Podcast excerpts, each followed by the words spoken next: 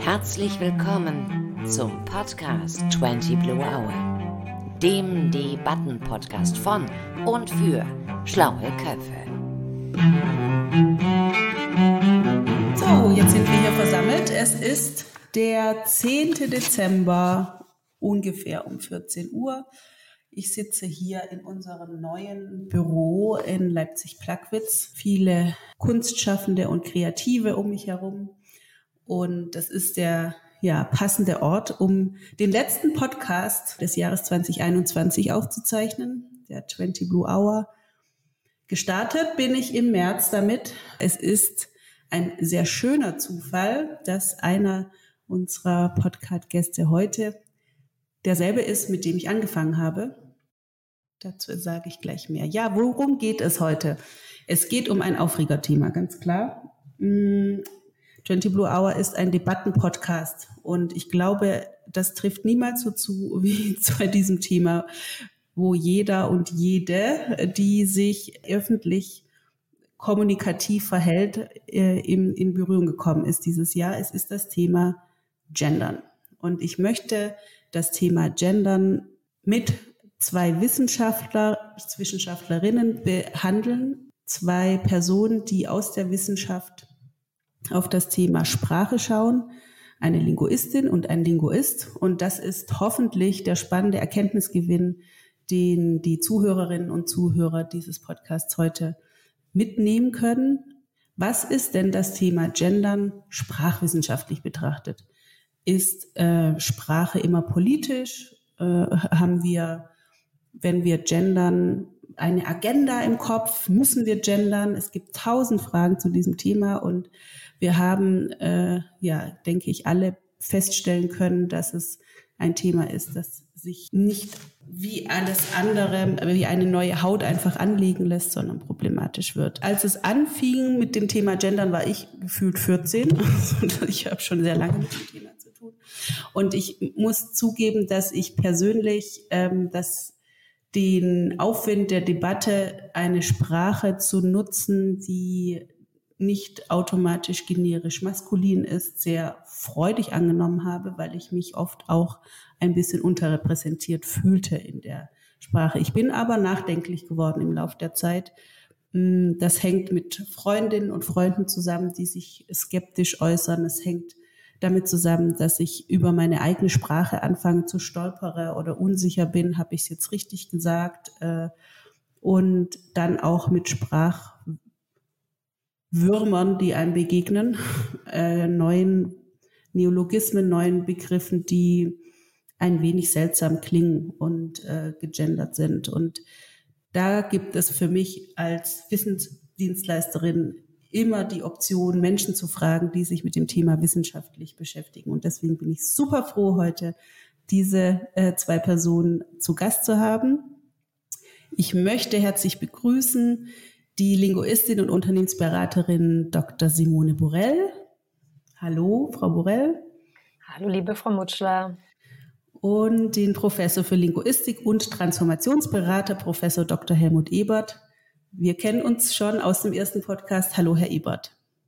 Hallo, Frau Mutschler. Ja, ich stelle Sie einmal ganz kurz vor. Das finde ich jetzt besonders wichtig bei diesem Thema, dass alle, die zuhören, wissen, mit wem haben Sie es zu tun. Ist das, sind das, wieso hat denn die Anja Mutschler jetzt diese zwei Personen ausgesucht? Das habe ich tatsächlich mit Bedacht getan. Ähm, Simone, Dr. Simone Borell, eine, ist auch eine Linguistin, die 2015 nach ihrer Promotion eine linguistische Unternehmensberatung namens LUB gegründet hat in Mannheim, ähm, auch Diversity Company genannt und dort verschiedene Beratungs- und Workshop-Formate anbietet, um Unternehmen bei der ja, äh, bei, bei linguistischen Fragestellungen zu begleiten. Sie sind ja verschiedentlich ausgezeichnet worden. Ich sehe das ja auf LinkedIn auch. Ähm, das geht ganz schön durch die Decke gerade, wenn ich das so richtig beobachte. Das Thema ist heiß, das Thema ist ziemlich, ziemlich groß. Wir haben uns im Vorgespräch über Weihnachten unterhalten. Das ist bei Ihnen noch ein, ein paar Angebote weg, also kein langsames Hinausgleiten aus 2021. Nein, es gibt viele Anfragen, was ja auch zeigt, dass das Thema, das Sie behandeln, ähm, sehr prominent derzeit ist. Ähm, ja, eine These, die ich super interessant fand, weil mich das Thema Change und Transformation ja auch begleitet, war, dass Sie in einem Ihrer Beiträge schreiben, Gendern sei ein ziemlich kostengünstiger Weg, als Unternehmen Change zu betreiben, also als Unternehmen im Zeitalter der Diversity zu kommen. Denn Sprache ist das, was wir sowieso jeden Tag und alle nutzen und eine Veränderung in den Sprachgewohnheiten, das Unternehmen in ja, ein, ein sprachlich neues Gewand zu kleiden, ähm, sei ein sehr kosteneffizienter, kostengünstiger Weg. Das fand ich spannend, darüber sprechen wir sicher auch. Sie sagen auch, Sprache ist Wirkung, Macht und etwas, das man üben und insofern auch ändern kann. Das ist also Frau Borell äh, und Herr Professor Dr. Helmut Ebert aus Bonn, den ich seit langem in Bonn einmal besuchen will, aber immer ist Corona dazwischen. Deswegen telefonieren wir nur sehr viel. Ist ja ein für mich langer Wegbegleiter zum Thema Sprache, Diskurse, Dialoge, Transformation. Sie sind Professor für Linguistik, Autor vieler Bücher über das Thema auch mit dem Bezug auf Transformation und Sprache. Insofern haben Sie da, glaube ich, auch ein gemeinsames Feld, mit dem Sie sprechen. Und ähm, während Frau Borell sich sehr viel mit Unternehmen beschäftigt, ist, wenn ich das richtig verstehe, ihr Schwerpunkt bei öffentlichen Institutionen und Kommunen, wo sie wenn ich Sie hier richtig zitiere, das Gendern auch in seinen irrsinnigen Formen anschauen und beschauen und äh, nur selten bewundern. Das blinde Gendern ist das, was ihnen aufstößt und ähm, sie haben interessante Thesen, um auch und auch ein Herz für das generische Maskulinum. so.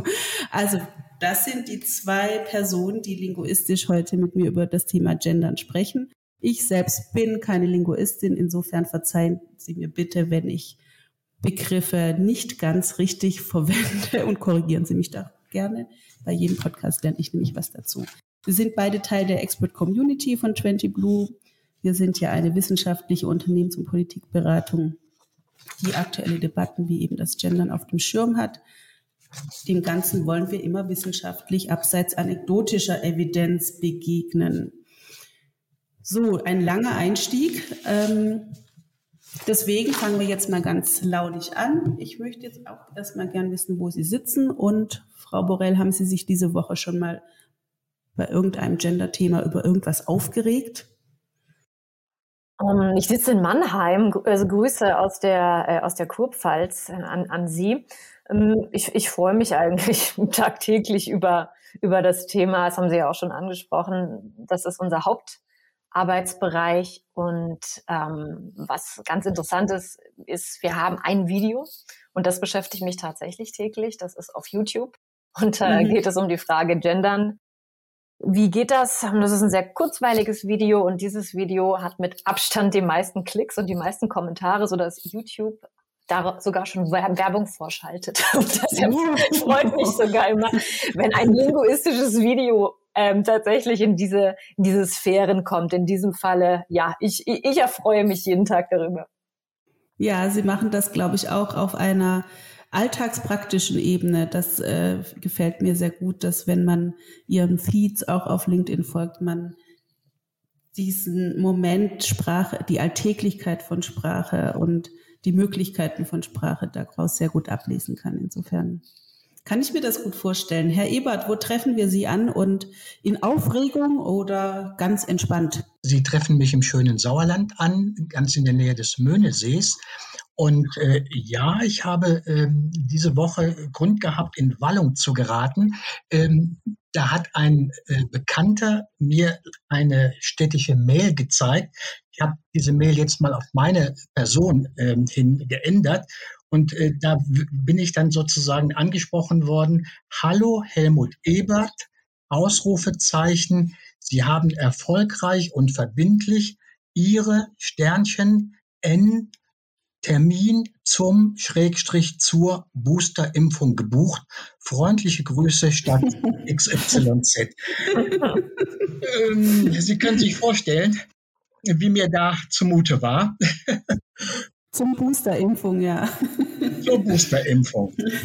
ja, ja, eben, aber ein zum Schrägstrich zur ist. Äh ja, ähm, mhm. der Punkt war ja nicht nur äh, das Sternchen, weil ähm, da kann ich mich zum Teil noch mit abfinden, weil ich zwei Töchter habe und äh, hoffe auch eine weibliche Seite zu haben, sofern man mir das nicht als männliche Arroganz ähm, unterstellen wird. Aber ähm, hallo Helmut Eber. Das ist das umgangssprachliche Hallo. Da bin ich es nicht mehr wert. Herr oder eine Frau wäre es nicht mehr wert. Dame, Frau sowieso genannt zu werden. Das Hallo kommt übrigens vom Fährmann, ähm, hol über, nicht? Das war der Ruf über den Rhein, um den Fährmann heranzurufen. Ähm, also diese unpersönliche Anrede mit Ausrufezeichen äh, klingt für mich nach Stellungsbefehl. Und äh, dass ich dann verbindlich Ihren Termin, also meinen Termin gebucht habe, äh, da stolpere ich dann über das Ungrammatische zum Boosterimpfung. Und das bestätigt äh, so ein, ein, ein, ein Verdacht von mir. Äh, bei allem Bemühen um ähm, Richtigkeit, um, um Korrektheit, ähm, fällt der Sinn für das Richtige, das sprachlich Richtige dann äh, einfach raus. Also man hat diesen Grammatikfehler, Sie haben erfolgreich Ihren Termin zum Boosterimpfung gebucht, gar nicht gemerkt, vor lauter Schreiberei. Ich weiß nicht, ob ich direkt reingehen darf. Es, es sind fünf, fünf, fünf Ideen schon, die, die ich direkt habe. Ähm, ich habe da das Gefühl, dass, äh, dass, dass Herr Ebert, äh, dass, dass Sie da was vermischen, weil ich meine, dass das Gendern ist ja natürlich eine Form der der, der sicherlich eine aktuelle Form, die wir jetzt vor allem haben innerhalb der Sprachwandelgeschichte, aber auch andere Dinge, so wie diese Frage des direkten oder indirekten Ansprechens. Hallo, guten Tag. Das ist ja auch eine aktuelle Sprachwandelsituation, die nichts mit dem Gendern zu tun hat. Und auch das, das letzte, was Sie sagten, ähm, zur, zum Boosterimpfung, das sehe ich jetzt auch nochmal als ein anderes Phänomen, was ich jetzt gerne aus der Gender, Gender-Debatte tatsächlich streichen würde, weil es zeigt ja insgesamt nur, also ein tolles Beispiel, ne, wie sich mhm. Sprache permanent wandelt und Sie haben es so interpretiert. Ich würde es ganz anders interpretieren. Ich finde es zum Beispiel nicht problematisch, wenn mich jemand mit Hallo anspricht ähm, oder auch keine klare Personenbezeichnung, Geschlechtspers ähm, Geschlechtszuweisung macht. Also ich denke, das ist tatsächlich auch immer wirklich eine Frage der Bewertung, die dahinter steht. Wie ich auch als Person, welches Verständnis ich habe zum Thema Sprache, Sprachwandel, aber auch eben zum Thema Sprache und Identität. Und und da ähm, denke ich schon auch, dass es 2021 da diverse Lesarten für gibt. Ähm, ja, ähm, ich äh, stimme Ihnen zu, äh, Frau Borell. Ähm, es sind verschiedene Phänomene vermischt und äh, nur das Ihre, also das Possessivpronomen mit Sternchen bezieht sich ja auf das Gendern. Sie haben auch dass es unterschiedliche Bewertungen sind. Ähm, beim Sprachwandel bin ich mich mir nicht ganz so sicher, ob es um Sprachwandel geht. Ähm, aber meine Bewertung äh, ist ähm, eine Folge des Nachdenkens darüber, wer eigentlich diese Verwaltung bezahlt. Und äh, da ich immer noch als Steuerzahler diese Verwaltung bezahle, äh, bitte ich mir einen, einen, äh, einen Respekt vor dem zahlenden Bürger. Äh, ich meine, solange Verwaltung funktioniert, äh, fällt mir das gar nicht auf. Aber in Corona-Zeiten habe ich meine Zweifel, dass Verwaltung das leistet, wofür äh, wir sie bezahlen. Bleiben wir doch mal bei dem Thema sprachwissenschaftlich und Gendern. Ich glaube, da merkt man schon super gut mit den Vermischen und wohin Sprache überall reicht. Es reicht in Befindlichkeit, in ein Gefühl der, welcher Empfänger, welcher Botschaft bin ich. Und ich würde jetzt zu Beginn super gerne von Ihnen beiden einmal wissen, ich weiß nicht, ob es funktioniert, bin ich ganz ehrlich. Aber mein Szenario ist ganz abstrakt, ohne den gesellschaftlich-politischen Kontext, in dem wir uns befinden. Ist Gendern sprachwissenschaftlich notwendig?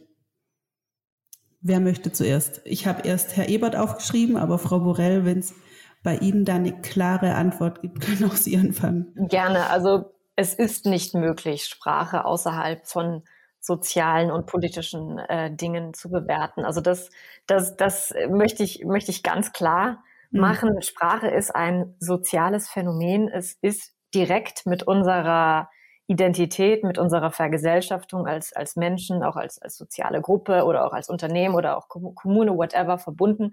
Das heißt, es ist nicht möglich, Sprache, wie es zum Beispiel in der Naturwissenschaft ist, dass man, dass man ein Phänomen isoliert betrachten kann in einem Versuch. Aber wir können Sprache nicht außerhalb von Individuen ähm, betrachten. Das wurde vielfach äh, gemacht in, in unethischen Forschungsdesigns. Da sind dann äh, Babys gestorben, weil eben eben sie nicht äh, ähm, sprachlich auch aufgezogen äh, wurden. Das ist zum Beispiel ein ganz äh, ganz wichtiger Indikator, einfach auch dafür zu zeigen, wie wichtig die sprachliche Sozialisation von Menschen sind. Aber eben nicht desto trotz, auf was was Sie ja abzielen, ist die Frage, wie sich eine sprachwissenschaftliche Forschung dazu positioniert. Und da ist meine These ganz klar. Ich sehe das Ganze relativ nüchtern als ein Sprachwandelphänomen, was sich relativ gut empirisch auch belegen lässt, dass wir innerhalb der letzten äh, vor allem fünf Jahre eine zunehmende Tendenz sehen in der Schriftsprache, aber auch jetzt innerhalb der letzten zwei Jahre, vor allem auch in der mündlichen Sprache, in vielen Radiosendern, diesen glottalen Stop, den es da jetzt gibt, MitarbeiterInnen, dass sich da etwas sehr stark präsent macht. Und das ist jetzt auch kein neues Phänomen. Ähm, das haben wir schon seit äh, die Brüder Grimm äh, auch schon in ihren äh, in den Wörterbüchern von Bürgerinnen, also das aufgeführt haben neben Bürger, also weibliche Formbezeichnungen gab es schon lange. Aber dass das jetzt so stark eingefordert wird, auch im öffentlichen Diskurs, das ist ähm, eine, eine neuere Diskussion der, der letzten ähm, der letzten 40 Jahre und vor allem innerhalb dieser letzten fünf Jahre nochmal diese ganz starke ähm, diese ganz starke Zunahme auch von verschiedenen Varianten auf dem Markt, was ich eben als einen sehr deutlichen ähm, ja, als, als einen sehr deutlichen Beleg dafür sehe, dass es sich ein Sprachwandel hier auch manifestiert und dass wir ein Phänomen haben, was wir auch, äh, was wir auch als solches wirklich ernst nehmen müssen. Herr Ebert, ja, nein, mhm. ganz anders? Ja, et, etwas anders. Also äh, in weiten Teilen stimme ich Frau Borrell zu. Ähm, ähm, es handelt sich äh, in weiten Teilen um ein, eine Art von Sprachwandel. Ähm, meine Erweiterung oder meine Ergänzung kommt da zum Zuge, wo ich darauf hinweisen möchte, äh, dass wir ja klären müssten, worüber wir reden, wenn wir von Sprache sprechen. Und wenn wir über Sprachformen reden, äh, dann gibt es definitiv den von Frau Burell beschriebenen Wandel. Wenn wir uns die tiefer liegenden äh, Bedeutungsstrukturen, die bis runter in das Denken äh, greifen oder reichen betrachten. Ähm, also auch das soziale, äh, Sprache als soziale ähm, äh, Technik, äh, sich mit der Wirklichkeit auseinanderzusetzen, dann habe ich manchmal meine Zweifel, ob schon alle Bereiche in Wirtschaft, Verwaltung und Politik so weit sind, wie ich mir das wirklich wünschen würde. Also im, im Wunsch teile ich absolut mit Frau Borrell, ähm, nur, wie gesagt, äh, in Bezug auf die äh, semantische Tiefe des, des Wandels von Sprechen als Denken, als Bewusstseinswandel, äh, da bin ich noch sehr zurückhaltend und sehe eher ein, äh, eine Art von echter nachher Springprozession, äh, zwei Schritte vor, ein zurück. Also Sie meinen, dass äh, die Menschen, also ich weiß jetzt nicht, ob wir in Quantitäten sprechen müssen, aber eine ähm, erkennbare Mehrheit von Menschen noch gar nicht so weit ist, wie wir vermuten, die jetzt gendergerecht sprechen. Ähm, mir geht es gar nicht so sehr um das gendergerechte Sprechen, weil äh, nach wie vor ist ja äh, unklar, welche Norm überhaupt existiert. Und ich bin natürlich absolut für Doppelformen. Äh, Schüler und Schülerinnen, Studenten und Studentinnen. Ähm, das beste Beispiel des deutschen Sprachsystems ist äh, das Suffix in, nicht Pilot, Pilotin, Jäger, Jägerin und äh, Gast, Gästin. Alles das ist sprachlich vollkommen adäquat und zeigt auch gerade, wie Frau Borrell gesagt hat, die große Innovationskraft der deutschen Sprache. Ähm, nur wenn ich sozusagen ähm, noch tiefer gehe und äh, schaue mir an, wie in Diskursen über wichtige äh, tagesaktuelle Dinge gesprochen wird, wie vielleicht in Unternehmen entschieden wird, äh, wie Parteien äh, diskutieren.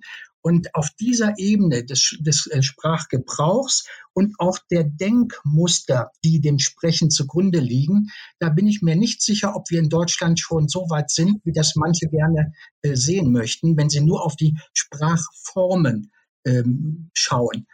Also ich, ich will es vielleicht noch mal, auch wenn das ähm, vielleicht etwas ungeschickt ist, am Beispiel der Verwaltung ähm, noch mal veranschaulichen. Ähm, solange die Verwaltung mich als Untertan behandelt, finde ich eigentlich ist es unerheblich, ob sie das äh, divers oder gendergerecht tut. erst, erst wenn ich als Bürger wahrgenommen werde und dann sozusagen auch der, das Verwaltungshandeln ähm, nicht mehr an der Kategorie Geschlecht orientiert ist, was man alle von mir wissen will oder was man von Frauen alle wissen will, äh, dann ginge es mir besser. Also dann hätte ich größeres äh, Vertrauen in, den, in die Innovationskraft des Standortes Deutschland. Haben Sie denn eine Idee, wie Sie diesen Satz, der Sie etwas irritiert hat, anders formulieren würden, damit er Augenhöhe oder ne, was ich jetzt vermute bei Ihnen, ähm, und Respekt andeutet? Äh, da muss man gar nicht viel ändern. Äh, sehr geehrter Herr Ebert, Sie haben verbindlich Ihren Termin zur Boosterimpfung gebucht. Freundliche Grüße statt sowieso. Also kürzer auf jeden Fall, äh, respektvoller auch und äh, auch das erfolgreich kann weg. Äh, das ist ähm, hier nicht wichtig. Ich nehme jetzt so ein bisschen mit, was auch als Ökonomie der Sprache äh, bezeichnet wird, dass es am Ende, also für mich gibt es diese zwei Ebenen. Das eine ist, wie will ich angesprochen werden? Was habe ich für ein Grundgefühl? Ich glaube tatsächlich, nicht linguistisch gesprochen, da gibt es zwei Haltungen, die Sie am Anfang auch skizziert haben. Ein Hallo würde mich tatsächlich auch nicht stören. Das ist dann offensichtlich äh, Sprachgebrauch. Ich weiß es nicht. Ja, Gewohnheit, Gewohnheit. Aber es gibt doch einfach verschiedene Gewohnheiten. Also Genau, also ich, ich, ich hake gerne auch rein. Sie haben ja gesagt, Frau Mutscher, Sie wollen auch, dass wir miteinander sprechen. Also sehr, sehr, sehr gerne. Also es ist einfach ein unterschiedliche, ein, ein unterschiedliche ähm, Varietät, so wie wir das in der Sprachwissenschaft nutzen. Das eine eben, ne, wenn ich schreibe, sehr geehrter Herr, Herr Ebert, dann ist das ein wenig förmlicher und das Hallo das ist ähm, weniger formal und das ist ein typisch Jugendsprache. Also würden wir sagen, das ist jetzt zum Beispiel Jugendsprache und ähm, genau und das auch was, was wir vorhin auch nochmal jetzt eben gerade ähm, gehört haben äh, von Herrn Ebert, Ebert, das würde ich auch gerne nochmal ähm, differenzieren, weil es sind natürlich zwei Sachen, die wir getrennt betrachten müssen. Das eine ist das Thema der, des ähm, Sprachsystems und des vor allem des Sprachgebrauchs. Ja, da, da diskutieren wir über Sternchen, Nicht-Sternchen, Paarform, whatever. Und das Zweite sind dann die dahinterstehenden Denkmuster, dass wir eine Ungleichberechtigung haben, sei es jetzt von Männern und Frauen, sei es von älteren, jüngeren Menschen, Menschen mit Behinderung, Menschen mit unterschiedlicher Hautfarbe. Also das bezieht sich ja nicht nur auf das Geschlecht. Und da würde ich dann das auch einordnen, was Herrn Ebert gesagt hat, dass ähm, die Verwaltung möglicherweise Menschen, die eigentlich mit der Verwaltung ja arbeiten möchten, dass sie die nicht so behandelt, ähm, sagen wir mal, auf Augenhöhe, sondern dass dann eine ziemliche Autorität, ein Autoritätsverhältnis deutlich wird. Aber das sind für mich zwei, zwei Dinge wiederum, die wir auch getrennt betrachten müssen, weil natürlich beeinflussen sie sich. Das Sprach, äh, also mein Sprachgebrauch kann mein, mein, mein Denken beeinflussen, aber auch umgekehrt ist wiederum äh, mein Denken in meiner Sprache repräsentiert. Und da gibt es ja ähm, wirklich schon sehr, sehr viele Erhebungen dazu dass wenn Menschen Wörter gezeigt werden, die zum Beispiel dann nur in einem generischen Maskulinum formuliert sind, ne, jetzt zum Beispiel der Mitarbeiter oder der Redakteur, dass die Menschen sich dann auch darunter vermehrt männliche Personen vorstellen in der sogenannten mentalen Repräsentation. Und das wird dann wieder zum Problem, weil das hat nämlich außersprachliche Folgen. Und da ist dann dieser spannende Zusammenhang.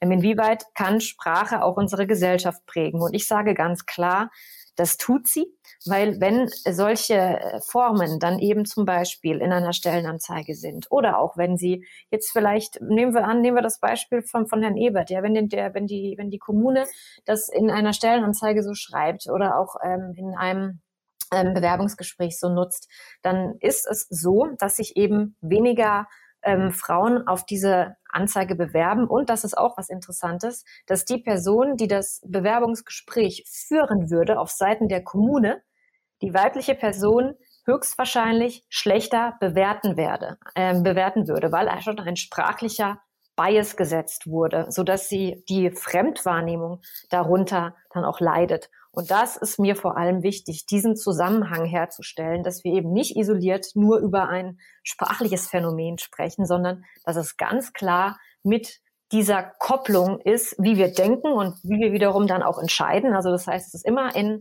einem außersprachlichen Zusammenhang. Ähm, vielleicht darf ich dazu was sagen, Frau Borell.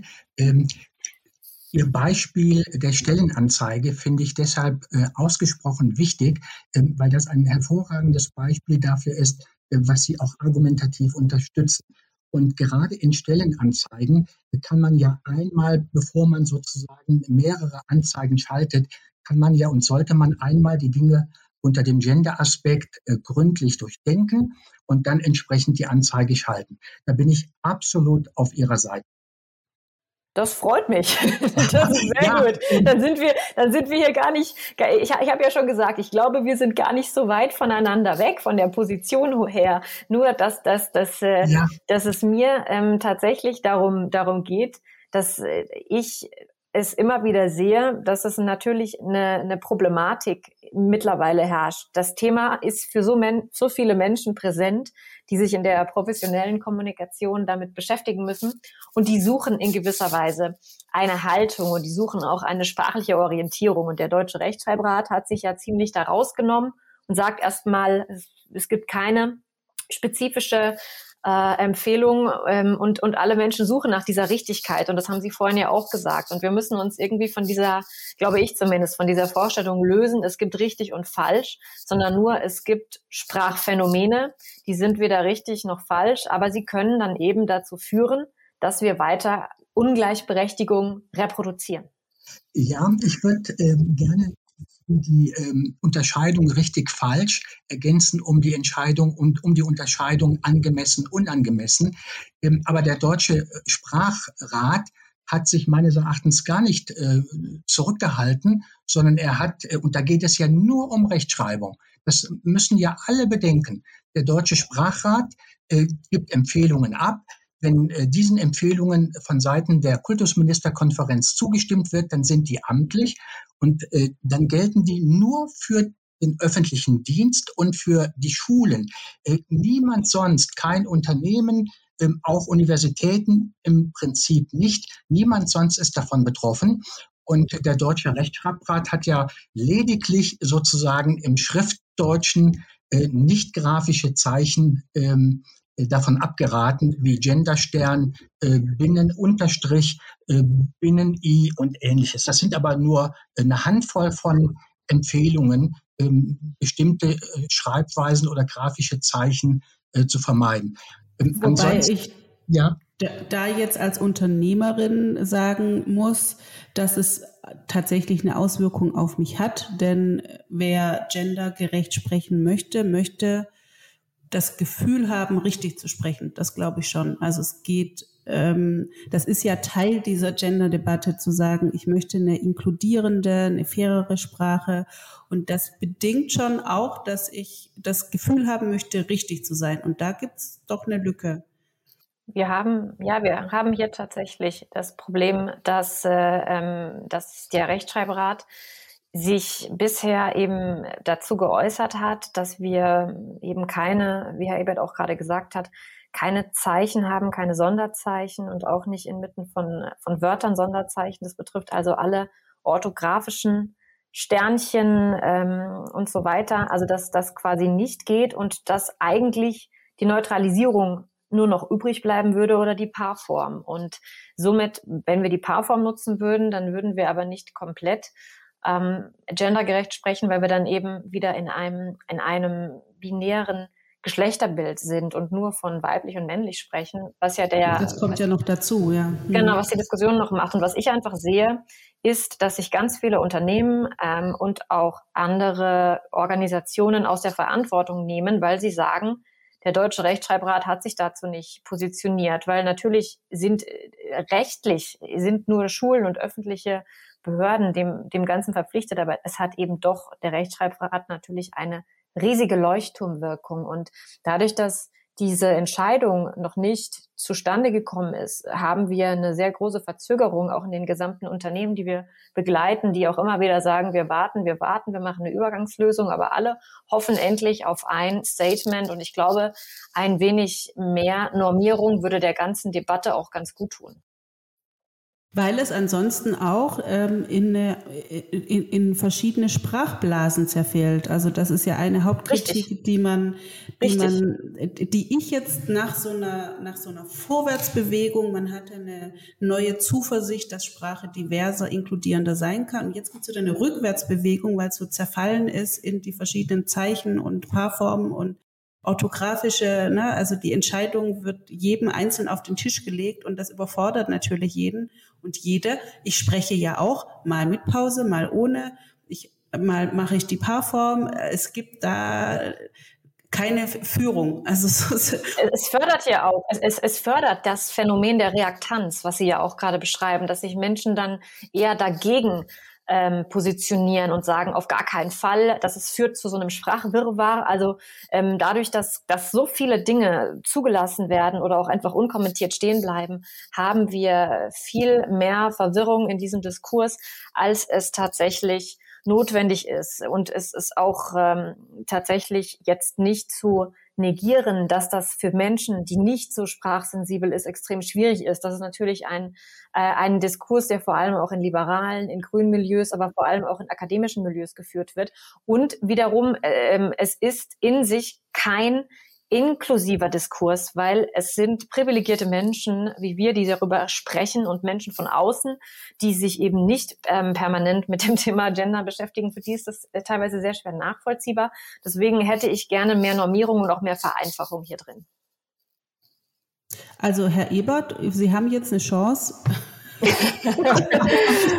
Nein, aber ich meine das ganz ernsthaft. Wir haben eine, mir, es muss doch eine linguistische Empfehlungsebene, also Herr Ebert, nehmen, ich ja. nehme Sie jetzt mal in die Pflicht als Linguist, der, als der ich Sie kennengelernt habe, der wirklich genau weiß, wie Sprache funktioniert und funktionieren kann. Was ist Ihr Vorschlag für eine faire Sprache? Was sollten wir tun? Was sollten wir nicht tun? Erstens definieren, was wir unter fair verstehen, zweitens definieren, was wir unter Sprache verstehen, drittens äh, die Normen reduzieren und nicht noch mehr Normen erlassen. Wir haben genug Normen. Und äh, viertens dann bei einem weniger an formalen Normen äh, gemeinsam noch mehr Gespräche äh, führen, wie wir tatsächlich das äh, berechtigte Anliegen der Gleichberechtigung gesellschaftlich äh, nicht nur in Worten, sondern auch in Taten vorantreiben. Also ich, ich unterstelle sozusagen hier zu viel Magie, zu viel Machtmagie, ähm, die man der Sprache unterstellt. Ähm, ein Gendersternchen wird Machtverhältnisse nicht verändern. Ein mhm. Gender-Sternchen kann natürlich äh, sensibilisieren.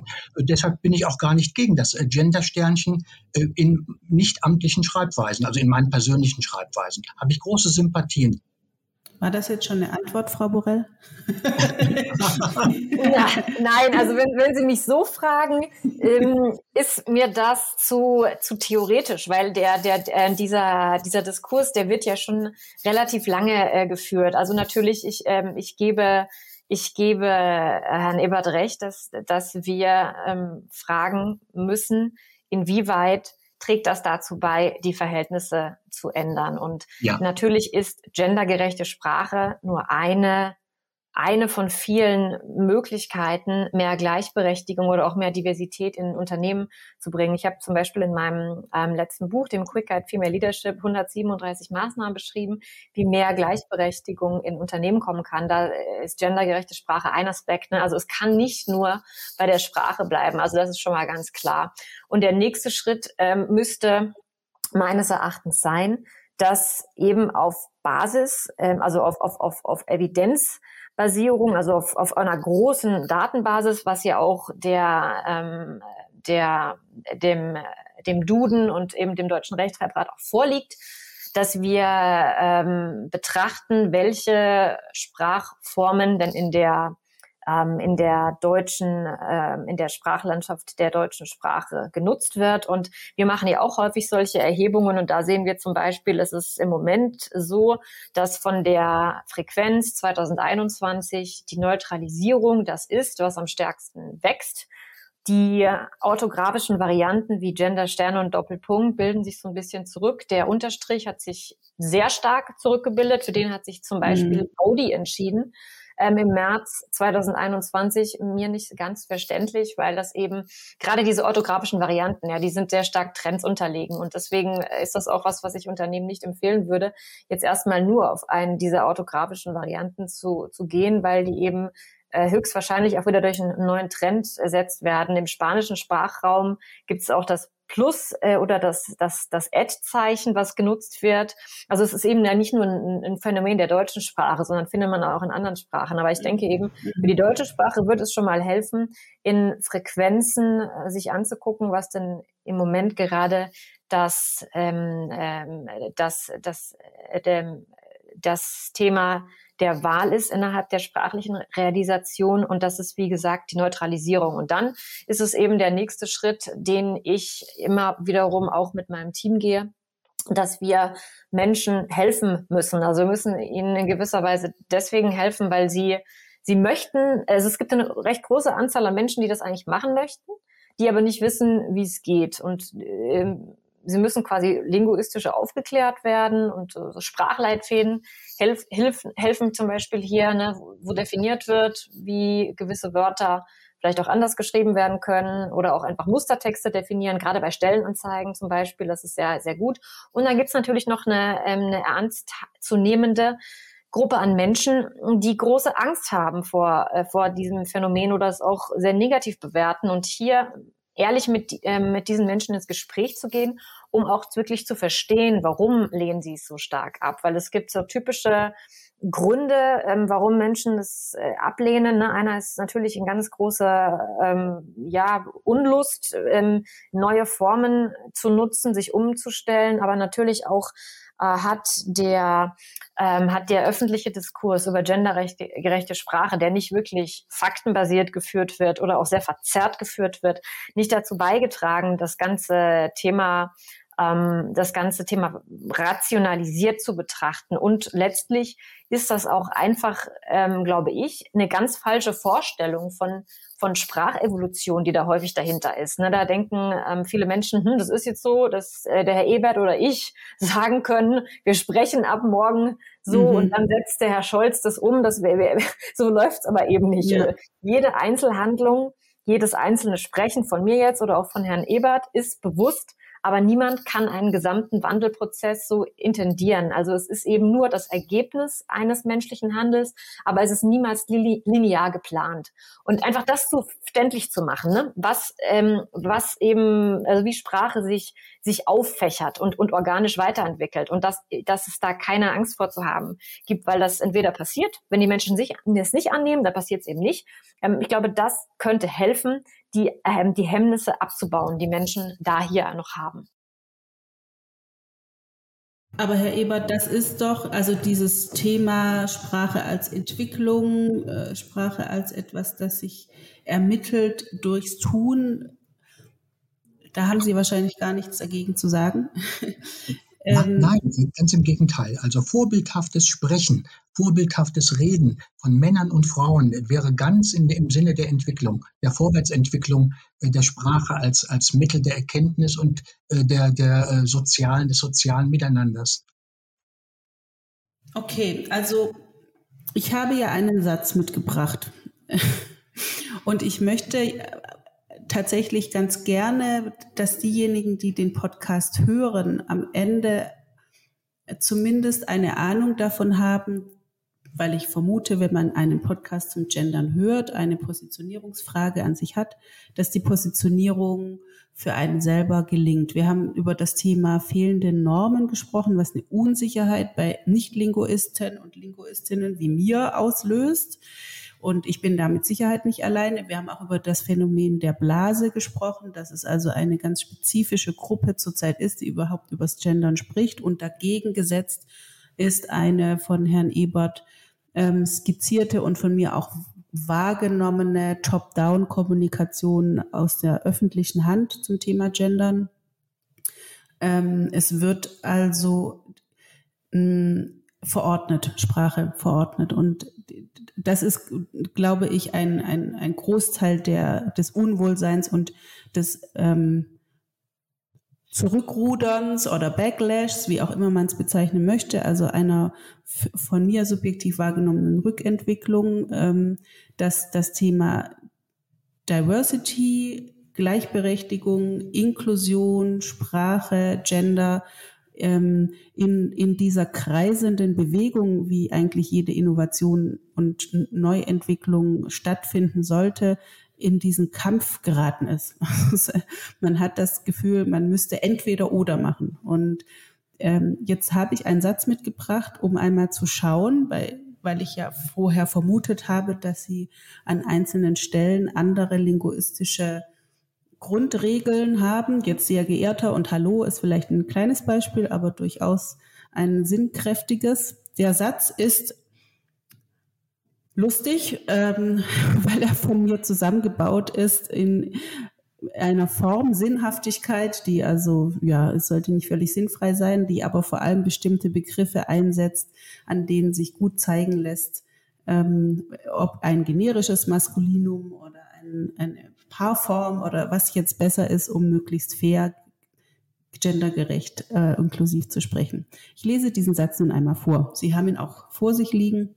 Und dann würde ich mich dafür interessieren, ähm, Herr Ebert und dann Frau Borell, würden Sie diesen Satz umgestalten und wenn ja, wie? Der Satz lautet, oder die Sätze, erst kommt das Fressen, dann die Moral, sagte einst Bertolt Brecht, für viele einer der wichtigsten Schriftsteller des 20. Jahrhunderts. Was aber, wenn die Gesellschaft Moral zur Chefsache erklärt und dieser Chef sagt, Moral ist Mannschaftssport. Einer für alle oder nichts. Ja, was dann? also es könnte auch noch über den Inhalt sprechen, das machen wir jetzt nicht. Äh, keine Inhaltsanalyse, aber eine äh, ja, semantische, wenn ich das jetzt, nein, auch das nicht, eine linguistische Analyse. Ähm, also, Frau Borell, wenn Sie das durchlesen mit Ihrer ja sehr gut trainierten Brille, ich nehme an, dass Sie oft Texte lesen und dann Vorschläge unterbreiten, haben ja. Sie Momente, wo Sie sagen, na, genau hier wird äh, etwas betont, was nicht betont werden soll und man könnte es umformulieren? Also wir haben äh, zum Glück nicht immer nur manuelle Textarbeit, sondern wir haben auch verschiedene Software, die wir einsetzen. Und das ist auch mhm. ein sehr spannender Einsatzbereich gendergerechte Sprache, der immer mehr kommt. Und äh, bei diesem spezifischen Satz ähm, wäre jetzt für mich der, der erste Punkt, ähm, an dem wir darüber sprechen müssten, dass es eben hier das generische Maskulinum, ne, Schriftsteller des 20. Jahrhunderts, ähm, abgebildet ist, was in gewisser Weise auch der, der Norm hier wiederum entspricht. Wir haben im 20. Jahrhundert vor allem männliche Schrift, äh, äh SchriftstellerInnen gehabt, was aber nicht nur deswegen ist, weil es eben gewisse Hemmnisse gab für, für Frauen ähm, mhm. zu, zu, schreiben, sondern auch, weil eben insgesamt der Literaturkanon ähm, Frauen bisher noch nicht gleichberechtigt repräsentiert, aber das ist eine andere wiederum Frage. Sprachlich wäre für mich hier der Ansatzpunkt zu sagen, ähm, eine der wichtigsten. Ich würde Schriftsteller durch Schreibenden ersetzen oder auch durch Schriftstellenden. Also ich würde hier eine Neutralisierung nehmen, dass es einfach klar ist, es gibt nicht nur männliche Personen, auch wenn es eben in diesem 20. Jahrhundert gibt. Dann würde ich weiter ähm, gehen zu dem äh, zusammengesetzten Substantiv Chefsache. Ja, da gibt es Unternehmen, die sagen, nö, das ist jetzt ein zusammengesetztes Substantiv, da ändern wir nichts vorne an äh, dem ersten ähm, an dem ersten Wortteil. Ich würde es aber ändern. Ich, ich würde einfach Chef durch ein Synonym ersetzen. Ich würde Führung ne, nehmen, Führungssache anstatt Chefsache. Dann hätte ich das schon raus. Und dann würde ich direkt weitermachen und dann äh, zum Beispiel Mannschaftssport würde ich ersetzen durch Teamsport, weil da ist ganz klar ein, ein Male Bias drin und dadurch mache ich auch noch mal das Wort kürzer. Teamsport ist sehr viel kürzer als Mannschaftssport und das ist ja eins der, der typischen Einwände beim Gendern, dass Wörter und Sätze dadurch länger werden. Das trifft überhaupt nicht auf alle Arten zu und ich finde, hier, hier können wir es sehr schön demonstrieren, dass es auch kürzer werden kann. Und das letzte, einer für alle oder nichts, da würde ich das direkt abändern, da würde ich einer ersetzen durch ich. Natürlich kann man mhm. auch sagen, eine, ähm, aber in diesem Fall ähm, würde ich es ganz gerne personalisieren, würde schreiben, ich für alle oder nichts.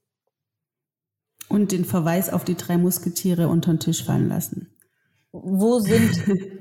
also Sie meinen, alle, Sie meinen die Literar ich, ich, dachte schon, haben Sie da noch was dazu geliefert? Sie meinen, Sie meinen die literarische Referenz. Ja, ja das, ähm, äh, das ist in dieser, äh, in, in, die, in dieser Hinsicht für mich tatsächlich aus der Entscheidung heraus begründet, dass ich sage, ähm, natürlich ist das wieder drei Musketiere, da geht es auch wiederum um drei, drei männliche Personen. Das verstärkt natürlich noch das Bild, ähm, dass mhm. wir in einer männlich geprägten Gesellschaft sind, äh, ist für mich nicht der Hauptaugenmerk des Satzes. Deswegen würde ich das umformulieren.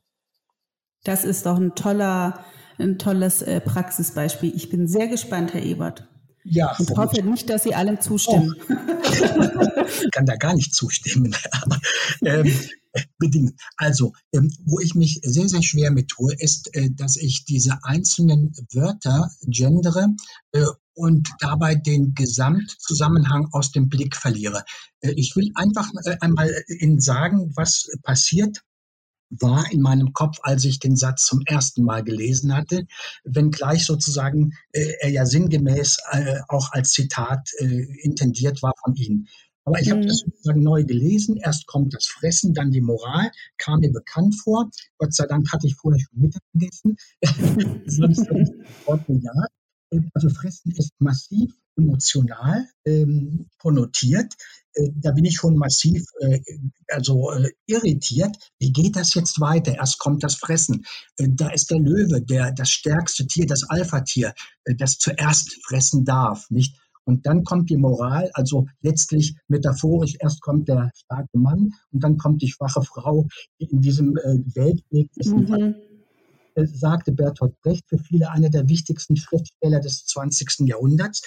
Ja, ich kann jeden verstehen, der hier auch ähm, Schriftsteller und Schriftstellerinnen sagen will. Ähm, dann klappt es aber trotzdem wieder nicht. Also wir haben das nicht wirklich über das äh, generische Maskulinum äh, gesprochen.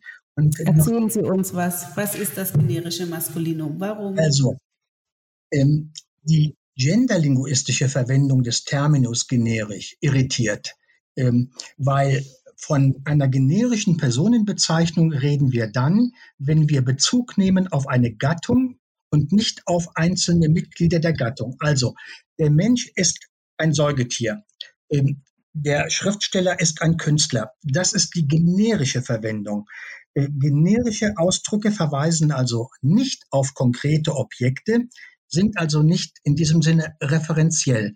Nun haben wir hier äh, sehr wohl einen Referenzbezug, also einen Verweis auf eine Gesamtgruppe aller Schriftsteller im 20. Jahrhundert und da wird eine Teilgruppe herausgehoben, einer der wichtigsten Schriftsteller. Ähm, also generische Maskulina sind prototypisch so äh, etwas wie der Mensch ist ein Säugetier. Und ich muss immer ein Substantiv im Satz verwenden. Ich kann nicht von einem Substantiv isoliert sagen, es sei generisch. Also Schriftsteller mhm. ist gar nichts isoliert gesehen. Mhm. Jetzt kommt aber in der Genderlinguistik hinzu, dass man generisch sagt und geschlechtsübergreifend ähm, oder geschlechtsneutral meint. Ähm, also die Sendung wird dem Zuschauer gefallen, ähm, wäre dann ein Beispiel für das generische oder geschlechtsneutrale äh, Verwenden eines substantivischen Ausdrucks. Und ähm, das heißt, müssen wir den ersten Irrtum klarstellen. Ähm, wenn die Genderlinguistik von, vom generischen Maskulinum spricht, meint sie das Geschlechts, die geschlechtsneutrale Verwendung eines, ähm, einer Personenbezeichnung. Und das will ich nachher auf jeden Fall nochmal vertiefen. Das halten wir fest. Ich wollte gerade sagen, ich habe hier auch noch fünf Punkte. Erstmal den Satz fertig. Ja. Und, äh, dann sind wir gleich bei der Sprachökonomie. Die kann man natürlich auch ganz unterschiedlich definieren. Ähm, aber ein, eine Sicht auf sprachliche Ökonomie ähm, beinhaltet natürlich das Verständnis der semantischen Inklusion. Ganz einfaches Beispiel.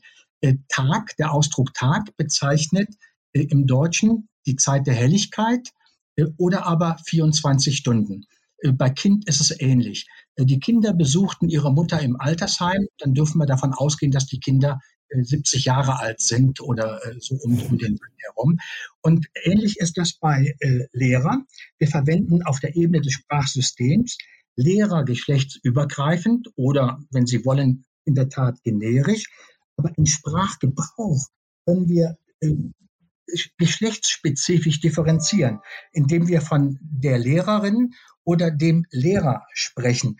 Und äh, das ist total paradox. Also diese Spannung ermöglicht sozusagen die Flexibilität der Alltagssprache, aber im Sprachgebrauch ähm, kommen wir oft an dem Paradox nicht vorbei. Also äh, für viele eine der wichtigsten Schriftstellerinnen des 20. Jahrhunderts geht nicht, weil da würden die meisten Normleser äh, tatsächlich denken, die männlichen Schriftsteller seien bewusst ausgeklammert. Wenn wir jetzt viele einer der wichtigsten Schriftsteller und Schriftstellerinnen bezeichnen, ähm, wäre das Problem entschärft. Allerdings kommt jetzt ein äh, Ausdruck mehr ins Spiel und äh, der Leser wird fragen, warum werden jetzt die Schriftstellerinnen betont? Wenn dann die Gesellschaft, so heißt es, Moral zur Chefsache erklärt, ähm, da ist mir ganz ehrlich ähm, jetzt gar nicht aufgefallen, äh, aber vielleicht ist das der männliche Bias, also meine ähm, äh, Schiefsichtigkeit. Ähm, da habe ich die Redewendung zur Chefsache erklären ähm, einfach ähm, übersetzt, unbewusst mit an sich nimmt, äh, so etwas wenn der, wenn die Gesellschaft. Habe ich genau bewusst so gefragt. Ich habe genau das gemacht, Herr Ebert, weil ich das von Ihnen wissen will. Ist so eine, äh, für mich ist es eine, äh, eine Metapher oder ne, also eine ja, feste ja, genau. Sprachwendung, also, die schon immer so war und die wird jetzt sehr gerne genutzt, um dann Chefinnensache draus zu machen. Na, das, ja, es löst das Problem nicht wirklich. Also ähm, da bin ich schon dafür, dass wir mehr Mühe geben. Also das können wir heute nicht in einer Stunde schaffen. Äh, Schriftsteller brauchen wahrscheinlich Tage dafür. Also da sollten wir dann doch eher den Weg gehen, nach einem neuen, aber treffenden Ausdruck zu suchen. Das hat ja Frau Borell mit dem Beispiel äh, Teamsport gemacht. Ähm, das andere Problem ist natürlich, wenn wir das jetzt alles gendern, äh, dann ist dieser Text natürlich für mich nicht mehr dieser Text, der mich aufregt. Dann ist das ein äh, mhm. langweiliger Text, der passt in irgendeine Norm hinein, aber äh, ich lese drüber weg und werfe ihn am Ende auch weg. Aber mit äh, Chefsache erklären, mit Fressen, ähm, mit Mannschaftssport und dann einer für alle oder nichts, ja, das ist natürlich der autoritäre Mann. Nicht, also in, in dieser Aussage, einer für alle oder nichts, ähm, da habe ich jetzt gar nicht an Musketiere gedacht, aber einer für alle oder nichts, das ist eine Moral, die wir, die wir ähm, ändern müssen. So wird ja sozusagen die alten Industriekapitäne, äh, die von oben herab äh, die Order gaben oder beim Militär, einer für alle oder nichts, das apodiktische Sprechen, das überhaupt keinen Widerspruch duldet. Wenn das nicht männlich ist, dann weiß ich es nicht.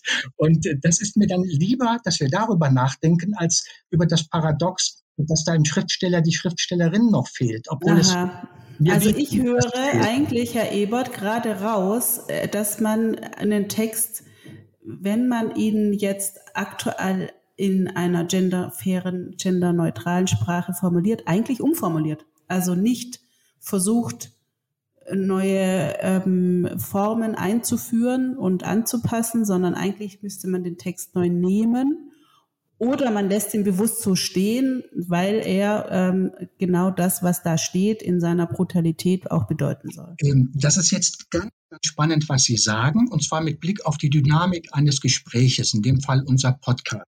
Äh, letztlich deute ich Ihren Hinweis so, als dass Sie jetzt besser verstanden haben äh, als ich mich selber.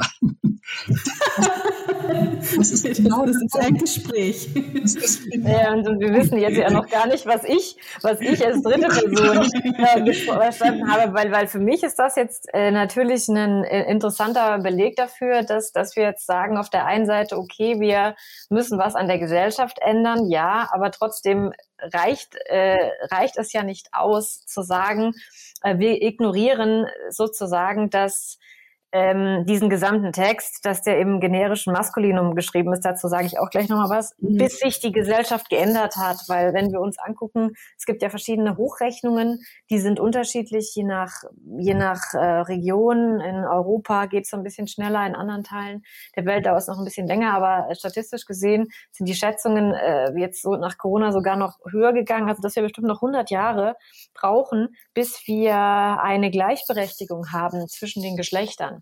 Und dann, wenn wir sagen, okay, dann wäre dann irgendwann das mal gegeben.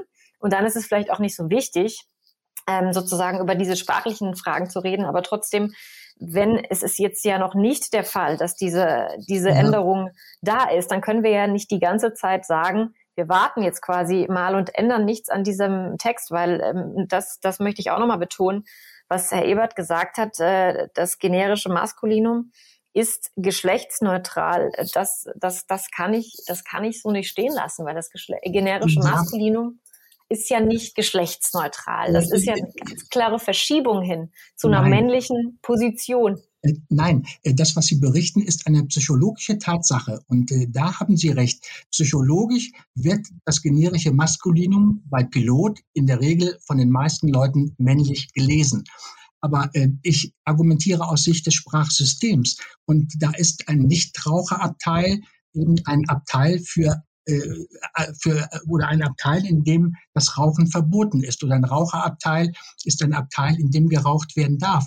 Und diese Nomina Agentis, also auch generische Maskulina, die haben mit Geschlecht ja gar nichts zu tun. Es geht hier nur um den Ausdruck einer Tätigkeit äh, Fahrer also ist das, der fährt. Das, das, das, sehe ich auch vom Sprachsystem her anders und mir ist auch nicht klar, wie Sie da jetzt ähm, sozusagen von dem, dem Thema, also Schriftsteller, da geht es ja jetzt nicht um einen Nichtraucherabteil. Also da heißt, da, da, da geht es jetzt ja auch um eine konkrete Personenbezeichnung. Ne? Und gerade bei Personenbezeichnung ist es ja für das Deutsche sehr gut belegt, dass die ähm, von, ihrer, von ihrem grammatischen Geschlecht auch so angelegt sind, dass sie mit dem biologischen Geschlecht korrelieren. Und das zeigen die Abweichungen davon, wie zum Beispiel das Mädchen, ähm, da, weil das Mädchen noch nicht geschlechtsreif ist. Deswegen hat sich das so entwickelt. Aber bei, bei fast allen Nomina ist es so, dass die sich von ihrem grammatischen Geschlecht her mit dem biologischen an, äh, korrelieren. Das heißt, wenn ich sage der Schriftsteller, dann gehe ich auch davon aus, dass das eben eine männliche Person ist. Deswegen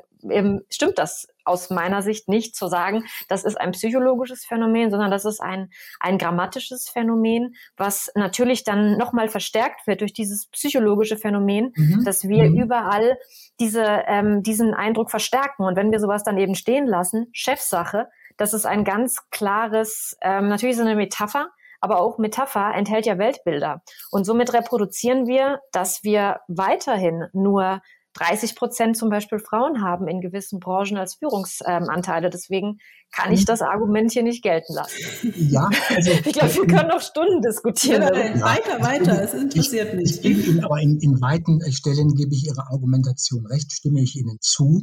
Ähm, ähm, aber wenn jetzt Frauen mich fragen würden, ähm, ob ich für Grammatik oder für Kampf wäre, dann würde ich sagen, ich bin für Kampf, weil Grammatik dauert mir zu lange. Und ich aber Sie können ja sagen, Sie sind für beides. Sie sind ja für beides. Wir haben ja jetzt, wir haben ja hier sozusagen keine, keine Frage, wer, äh, also das ist ja auch, auch kein Kampf, wenn, wenn sich, wenn wir Wörter, ähm, also Synonyme für Wörter suchen oder auch Wörter abändern, das haben wir ja auch schon, schon immer gemacht, dass, dass es gewisser, gewisse Ansätze gab, ähm, Wörter zu ändern oder auch, dass Wörter nicht angenommen werden. Gerade bei Anglizismen mhm. wird darüber ja mhm. viel diskutiert. Und ähm, es ist einfach ein ganz wichtiger sozialer Ausdruck von Gleichberechtigung, das auch in die Sprache zu ähm, zu, zu übernehmen. Und deswegen, ähm, also ich meine, das haben viele Verlage jetzt auch, die mit uns ähm, arbeiten, das Problem auch, dass sie nach und nach von ihren Lesenden, sei es von Frauen und von Männern, Shitstorms bekommen, wenn sie solche Texte tatsächlich veröffentlichen. Und somit werden die dann auch in der ersten und zweiten, dritten Auflage abgeändert. Aber ist diese, also das muss ich einmal fragen. Ich bin ja nun auch in der Kommunikation äh, beteiligt und ich sage immer, ein Shitstorm ist eine Auszeichnung, weil überhaupt einen Shitstorm zu bekommen bedeutet, dass man genügend Menschen erreicht, wovon sich ein kleiner Teil auf Twitter rumtreibt und ein noch kleinerer Teil dann auch anfängt zu beteiligen. Also Natürlich. Also wie, wie repräsentativ ist diese Aufregung? Es ist eine Auszeichnung auf jeden Fall. Es hat auch meistens dazu, trägt es ja dazu bei, dass etwas noch bekannter wird oder dass diese Zahlen steigen, Absatzzahlen für gewisse Bücher, die dieses haben. Aber, aber dennoch, ähm, auch wenn ein Shitstorm jetzt in, äh, in nicht allen Fällen repräsentativ ist, verweist ähm, dieser Shitstorm ja auf einen großes Thema, dass mehr und mehr die, äh, die Kommunikationsabteilungen, und das höre ich von sehr vielen Unternehmen, von, von Verlagshäusern, ähm, wir arbeiten ja auch für, für Kommunen, aber auch vor allem auch für Hochschulen, dass die überlastet äh, tatsächlich äh, sind von Anfragen von außen, also von KundInnen, aber auch von anderen Mitarbeitenden, die das Thema für sich identifiziert haben.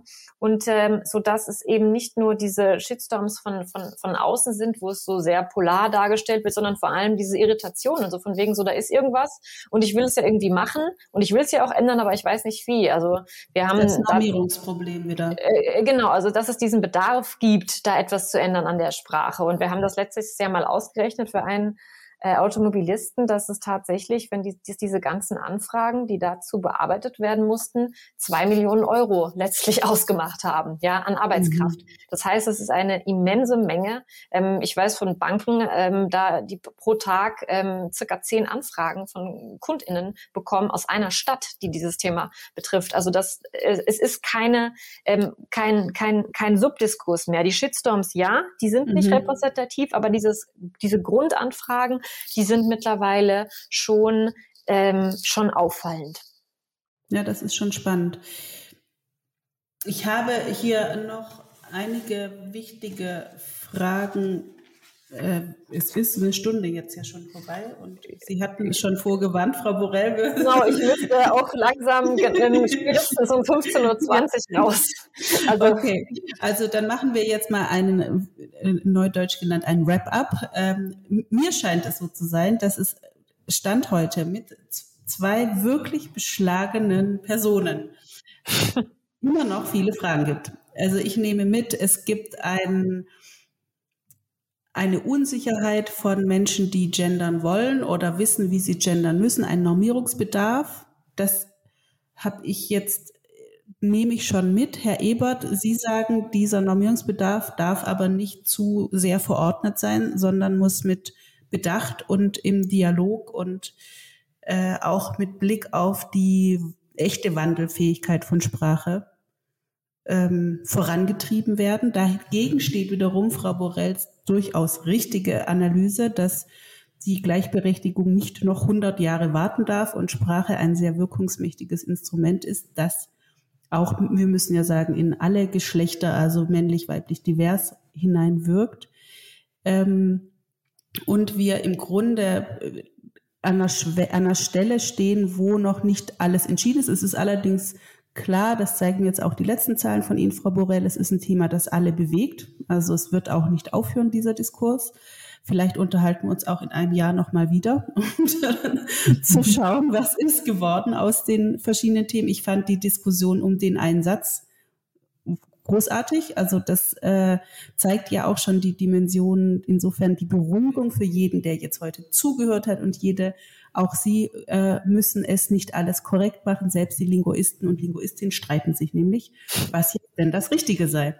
Ähm, ich habe als Schlussthema ähm, jetzt am Ende eigentlich ein, eine Frage, die Sie möglicherweise haben. Also gibt es etwas, Vielleicht schreibt Ihnen ja im, im, Nachgang auch jemand, Herr Ebert, Frau Borell, beide gut aufzufinden, öffentlich im, äh, auf den Webseiten. Ähm, ich, Sie können sie nachher auch gleich nochmal nennen. Ich habe es jetzt nicht im Kopf auf LinkedIn. Was wäre Ihre Frage, Frau Borell, an die Gesellschaft, an die, die jetzt zuhören? In puncto Gender? Ich habe zwei. Also ähm, erstens würde ich gerne verstehen, was genau Menschen Angst macht oder warum sie es ablehnen. Diese Punkte würde ich gerne noch viel besser verstehen, um auch in den Dialog zu gehen. Und das Zweite ähm, ist, warum es nicht viel mehr solcher Gespräche gibt, ähm, wie jetzt heute mit mir und Herrn Ebert, wo auch Menschen mit unterschiedlichen Positionen, die irgendwo verortet sind, miteinander ins Gespräch gehen, weil ich das Gefühl habe, die Diskurse werden viel häufiger gegeneinander geführt. Das heißt, es gibt die sehr starken Pro-Gender. Menschen mhm. und dann die Gegengender-Menschen und die Diskurse werden gegeneinander geführt ähm, und nicht miteinander. Und deswegen finde ich es viel sinnvoller, und das würde ich mir auch wünschen, hier mehr, mehr Dialoge anstatt Monologe anzubieten. Das ist eigentlich ein Appell, keine Frage. Tja, das ist die linguistische, das ist die linguistische Antwort. Ich mache aus Ihrer Frage, was ich gerne sagen möchte. Herr Ebert, ja, haben Sie eine Frage an die, die zuhören, an die, die sich mit dem Thema beschäftigen, als Laien, also nicht als Wissenschaftler und Wissenschaftlerin? Dazu etwas aus meinem Fach rauszugehen. Ähm, wir wissen, dass äh, ein Unternehmen nur erfolgreich sein kann, wenn es Frauen und Männern gleiche Chancen äh, des Aufstiegs bieten kann. Und dann frage, wüsste ich gerne von den männlichen Führungskräften, ähm, woran es liegt, dass nach wie vor Frauen äh, auf Vorstandsebene oder in der Geschäftsführung unterrepräsentiert sind. Und zwar nach der ganz persönlichen, individuellen, subjektiven Erfahrung mit allen Ängsten, Irritationen. Ähm, woran liegt's? Und was ist mein eigener Anteil, dass es in meinem Unternehmen nicht besser aussieht als im anderen Unternehmen? Tja, das ist eine gute Frage und wir werden sehen, ob Sie Antwort bekommen.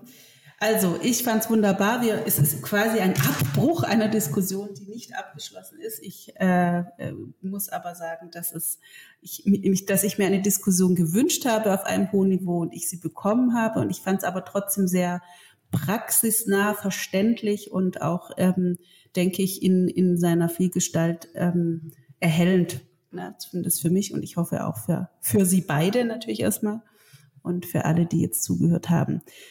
Dann beschließe ich das Jahr äh, 2021 mit diesem tollen Podcast, wünsche Ihnen allen eine wunderbare Weihnachtszeit, einen guten Start ins neue Jahr. Wir hören uns wieder und ähm, ja, wie es nächstes Jahr weitergeht, werden wir dann sehen. Ich habe viele Ideen und werde das jetzt mal sortieren. Auf Wiederhören. Vielen Dank, Frau Mutschler. Tschüss. Vielen Dank, Frau Mutschler. Bis dann. Und schon ist sie vorbei und schlägt in 30 Tagen wieder. Die blaue Stunde. 20 Blue Hour gibt es überall dort, wo es gute Podcasts gibt und natürlich bei uns auf 20.blue. Also schreibt, liked, shared oder abonniert uns und bis bald.